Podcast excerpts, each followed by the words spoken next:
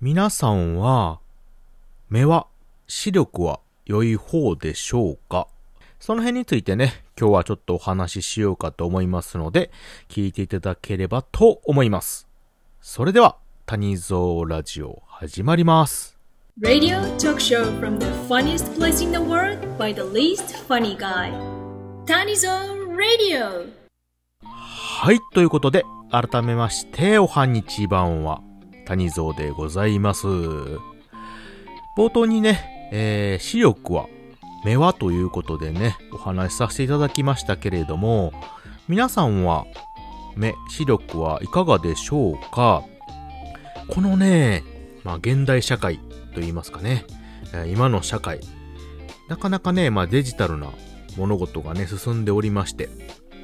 何に関してもですね、やっぱり目を酷使するっていう機会が多くなってるんじゃないかと思います。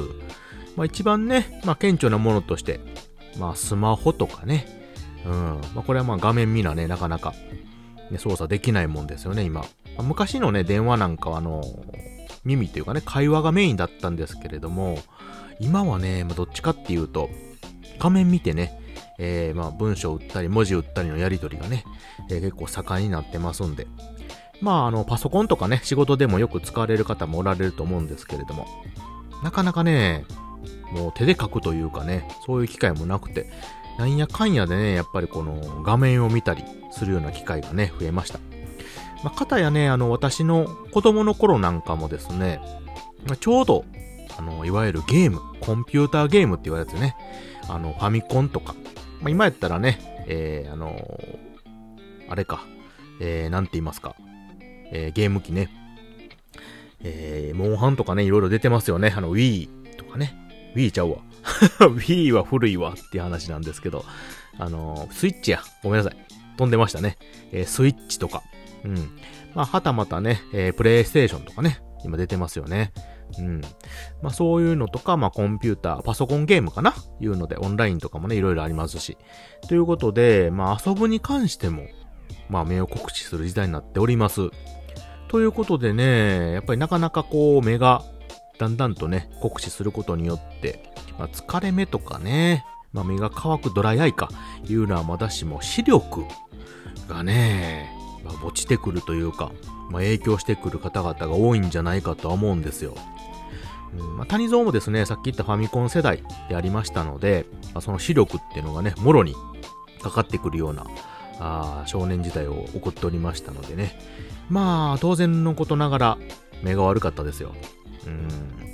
徐々にね、最初は良かったですけどね。まあ徐々にやっぱり目が悪くなって、まあそれだけじゃないとは思うんですけども。うん。まあ目が悪くなりました。となると皆さん、どうされますか？うん。まあ一般的にはやっぱりメガネ。ね、視力矯正ということで、まあ、メガネを使います。谷蔵もご多分に漏れず、メガネをね、えー使ったりしておりました。で、まあ時代も変わればですね、あのコンタクトというのが出てきましたよね。これまた便利なもので、あの今までね、メガネって言ったら、この顔にね、かけるもんやったんですよね。で、まあ何かの衝撃とかね、まあ、角度とかによってはね、えーなかなかこう、ずれたりとか、視力が合わなかったりとかね、いうのもありますし、まあ、かたやあの水泳とかね、えーいうこととか、まあ、湿度とかそういうのでね、曇ってしまったりとかいうことで、かなり不便なものでしたけれども、コンタクトになったらね、えーその辺がだいぶ緩和されるということで、しかもですね、えー今時であれば、あの、使い捨てということで、うん。一回使ったらね、昔はあの、大事に洗ったりして使い直ししてたんですけども、取ったり外したりね。今はもうサラピンのものをそのまま使って、まあ、使い終わったら捨てるということでね、すごく便利になっております。値段もね、だいぶ下がってということで。うん。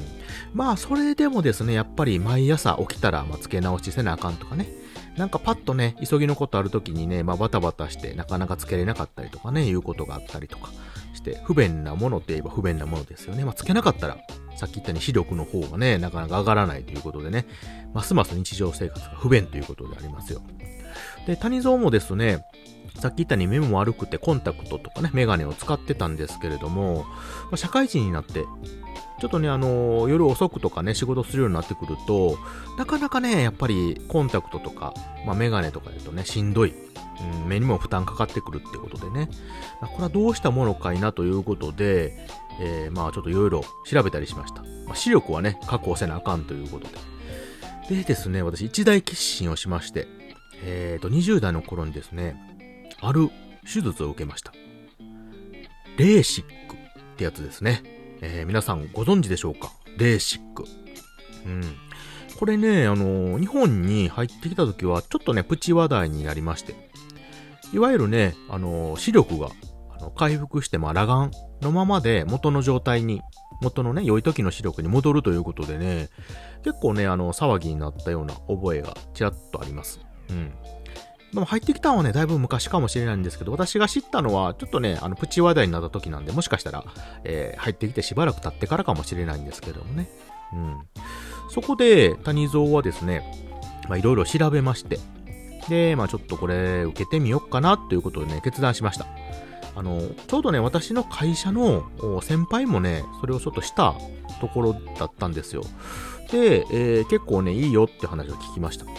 ただですね、やっぱりあのー両親からもらったね、大事な体、目でございますよ。うん、まあそう簡単にね、いじくり回していいものかっていう葛藤もあり、あれば、方やね、まあ日本に入ってきてまだその実例も少ない。うん、ということで、まあ将来に対する不安ですね。やっぱり安全やって話を聞いてもですね、本当に周りにそんな長く、レーシックをしてから長くね、過ごしてる方もそんないなかったあー時代でしたし、頃だったんで、そういうのがね、ちょっと不安でした。将来目がね、見えなくなるとか、まあ、視力が悪くなるんちゃうかということで、そういうところもあったんですけれども、やっぱりね、仕事の兼ね合いとか、まあ、あの、若いうちにね、幸い、ちょっと幸いというか、まあ、視力がね、ちょっと悪くなってしまったと。まあ、これからの人生ね、考えた上で、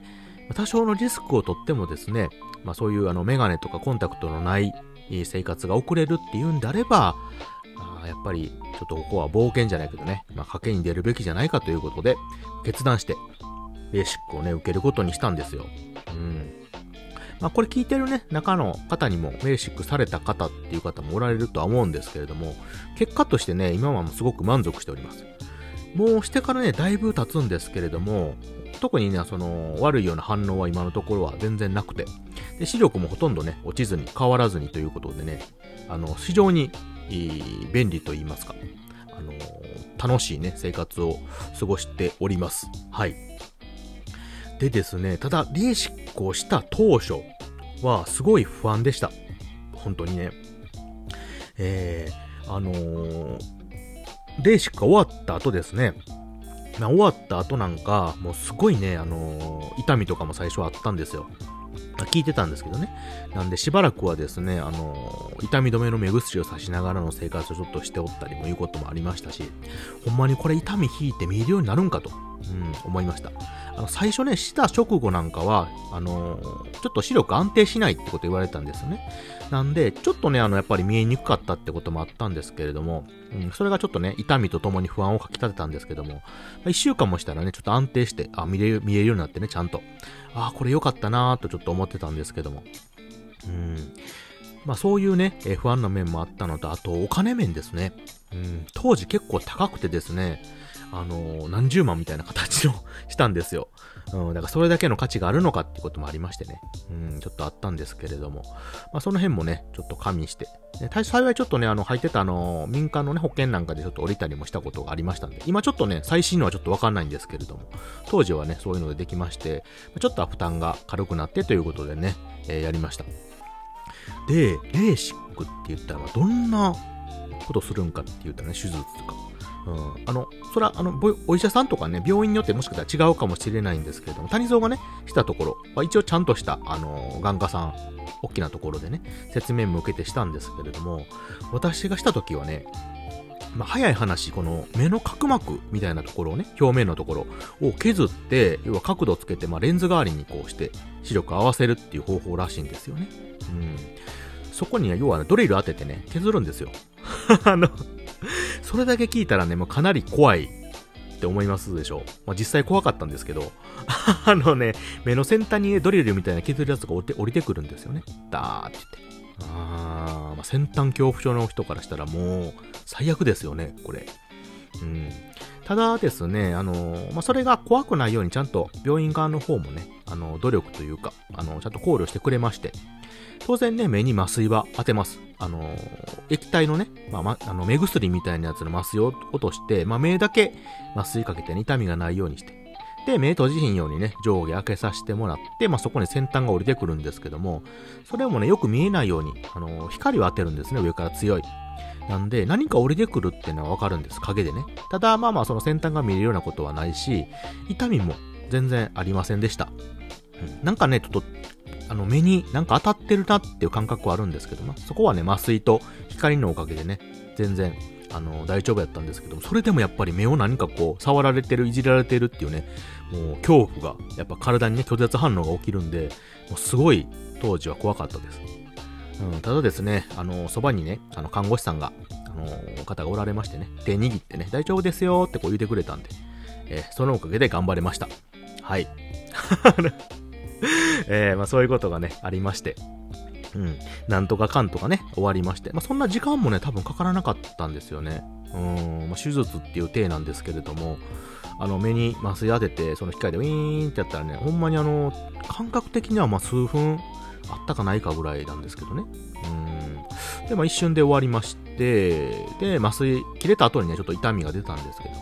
まあそれもね、えー、まあ痛み止めと時間でね、収まりまして、まあ無事現在に至ると。うん。なんでね、えー、まあ結果的にはね、やってよかったと思います。うん。なんでね、まあ皆さんもね、もし興味がありましたら、一回ちょっと検討されるのもね、いいかもしれません。メガネとかね、コンタクトって煩わしいのから解放されると思えばね、うん、まあ生涯にわたってね、いいんじゃないかと思います。はい、ということで、えー、ちょっとね、レーシックについてお話しさせていただきました。聞いていただいてありがとうございました。